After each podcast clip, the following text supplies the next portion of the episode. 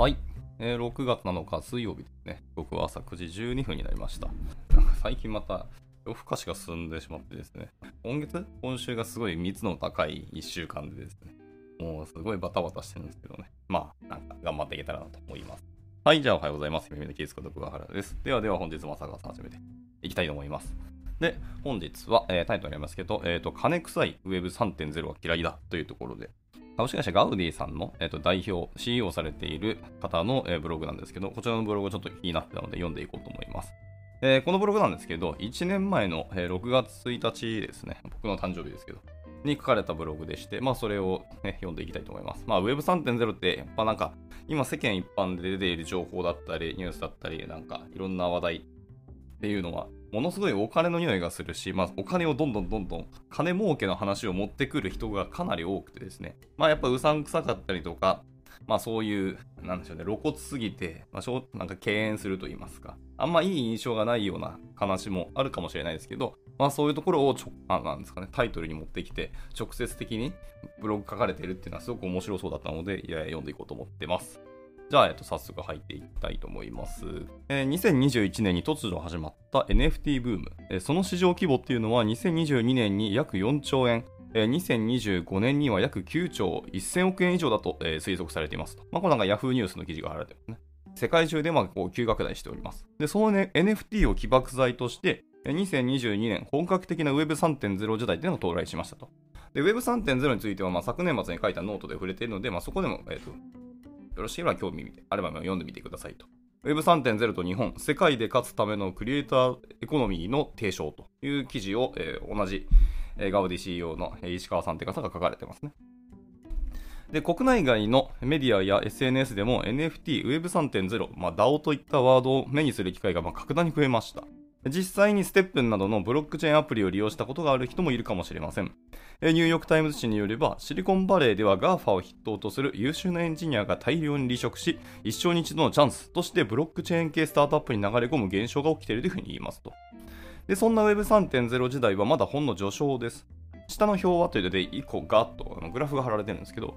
えーこちらはインターネットのユーザー数とイーサリアムの、えーアドレス保有者の変化っていうのを、えー変遷をグラフ化したものです。でその傾きがかなり類似しており、え着実にマスに向かっているっていうのがまあよくわかります。インターネットの歴史に習えば、あと10年で世界のトークン保持者は、え10億人を超えるでしょうと。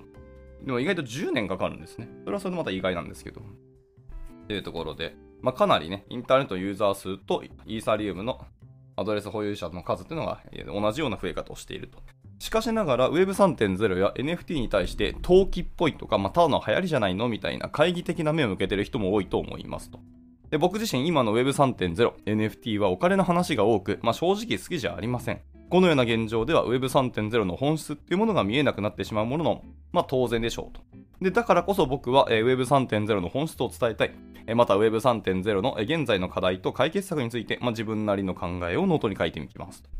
一つ目のセクションは、えー起業したのはクリプトの冬の時代だったというところからです。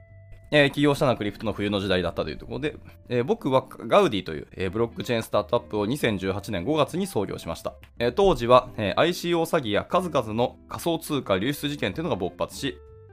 世界各国が仮想通貨への規制を強める、まあ、クリプトの冬というふうに呼ばれるような時代でしたと。はいまあ、一応なんか、え1個グラフがまたガッと貼られていて、2009年から2016年、これがビットコインの創世期ですと。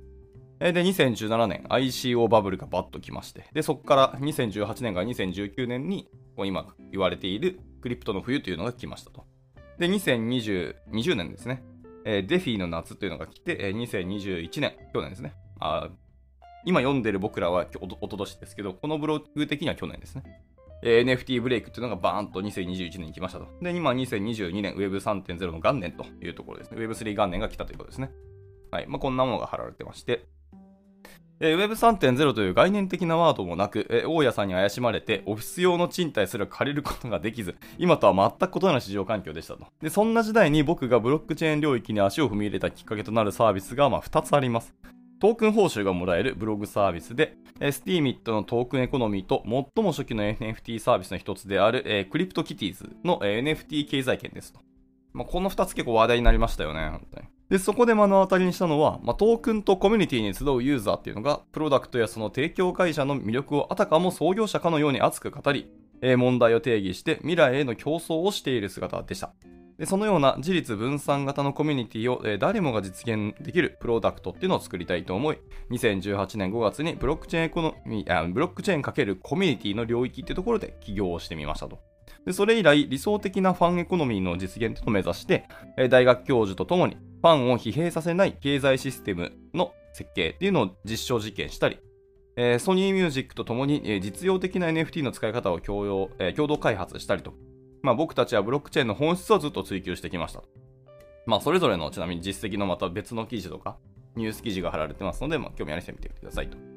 で、Web3.0 時代の到来というところで、まあ、あることへの違和感を感じました。はい。でそこにやってきたのが、えー、Web3.0 時代です。その到来というのはブロックチェーン領域にずっと、えー、フルベットしてきた僕らにとって願ってもないチャンスであり、まあ、追い風であるっていうのは間違いなかった。ただ、同時に、まあ、今の Web3、3.0時代に対して違和感を覚えている自分もいます。それはブロックチェーン技術によってファンが恩恵を受けているのではなくて、投資家のマネーゲームになってしまっているという点です。はいまあ、投機目的ではなく、純粋にサービスを利用したり、そのコンテンツが好きなユーザーのことをこのノードではファンというふうに呼んでますよということですね。ネクストディズニーとも言われる、え人気 NFT コレクション、えボワードアエイプですね。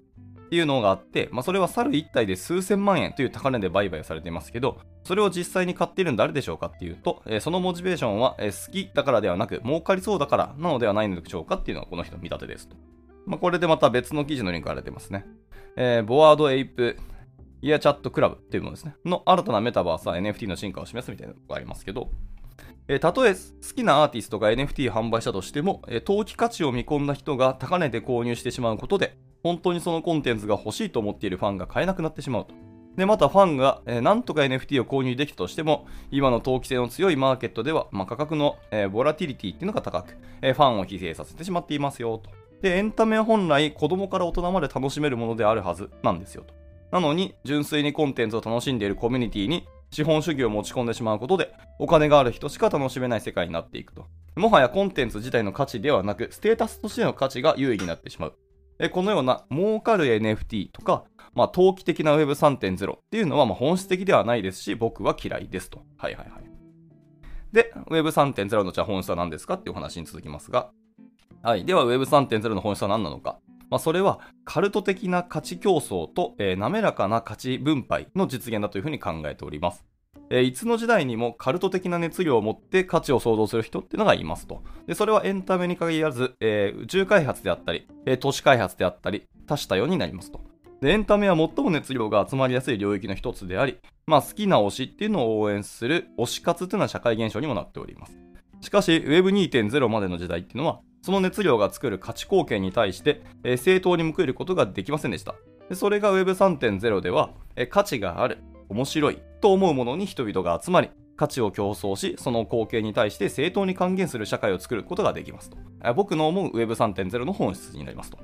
で、これは資本主義から、えー、価値主義への転換とも言えるでしょうと。お金だけでは測ることのできなかった価値っていうのが、えー、きちんと評価、還元される世界です。Web3.0 は自分なりに、まあ、定義するんであれば、カルト的な価値競争と滑らかな価値分配を、えー、実現するプラグインだというふうにおっしゃってます。えー、なんか面白いですね。かつ、まあ、プラグインというのはすごくわかりやすいなと思いました。で、ここで強調したいのは、えー、Web3.0 っていうのは手段であって、それ自体に価値は別にないと。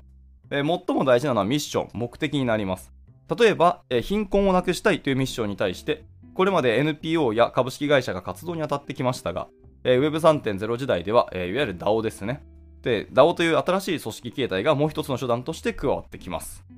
えー、DAO では夢やミッションを持つ人と応援する人々が価値を競争し、その恩恵を共に分かち合えると。Web3.0 は人類がより良い社会を作っていくための強力なツールだというふうに私は考えていますと。で、続いて Web3.0 の課題とその解決策なんですけど、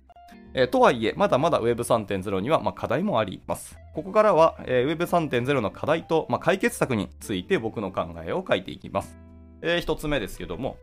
Web3.0 の投機性ですね。ファンが報われる経済設計をっていうところです。一つ目が、まあ、先に挙げた Web3.0 の投機性が強き強すぎるという、まあ、点になります。これを解決するには、えー、ファンの経済圏に資本主義を持ち込まないことっていうのがまあ重要だと考えております。え、今の Web3.0 市場には儲かるから投資しようという、ま、人々が多くいますが、ま、このように金銭的なリターンを目的として市場に参入した人っていうのはその魅力がなくなった途端にもちろん市場から離れていくでしょうねという、ま、そういうリスクがあります。ですると当然ながら、え、価格のボラティリティが高くなり本当にそのコンテンツを、え、欲しているファンっていうのが手を出しづらくなってしまいますと。これに対する解決策っていうのは以下の力学を経済圏に働かせることですというので、えー、儲かるから投資を投資をしようというよりも好きだから投資しようというね。で、この好きだからの方を強くしなきゃいけないというふうにおっしゃってますと。で、そのためにはファンだけが楽しめる経済設計というのはとても重要になります。例えば Gaudiy は2019年にファンの信用スコアをもとにトークンの売買価格が変動する設計、 Trust Economy Bonding Curves っていうものを開発しましたと。はい。まあ、これも別の PR タイムズの記事があるので、これも見てみてください。